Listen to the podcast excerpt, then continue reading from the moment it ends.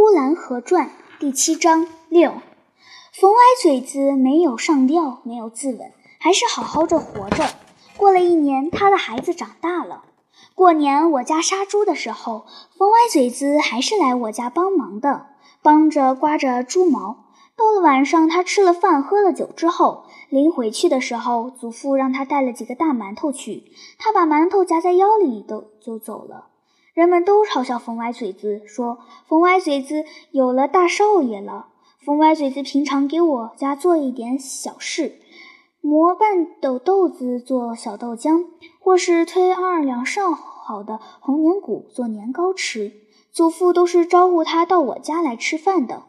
就在饭桌上，当着众人，老厨子就说：“冯歪嘴子少吃两个馒头吧，留着馒头给大少爷带去吧。”冯歪嘴子听了也不难为情，也不觉得这是嘲笑他的话。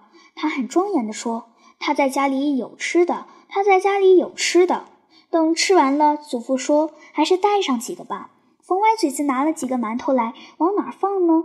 放在腰里，馒头太热；放在袖筒里，怕掉了。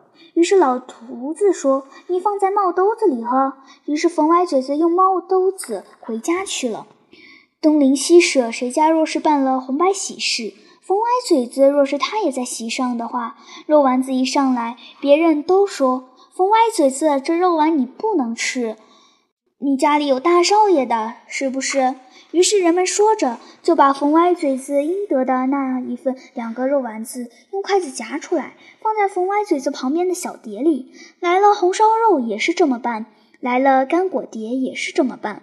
冯歪嘴子一点也不羞耻，等席散后，用手巾包着带回家来给他儿子吃了。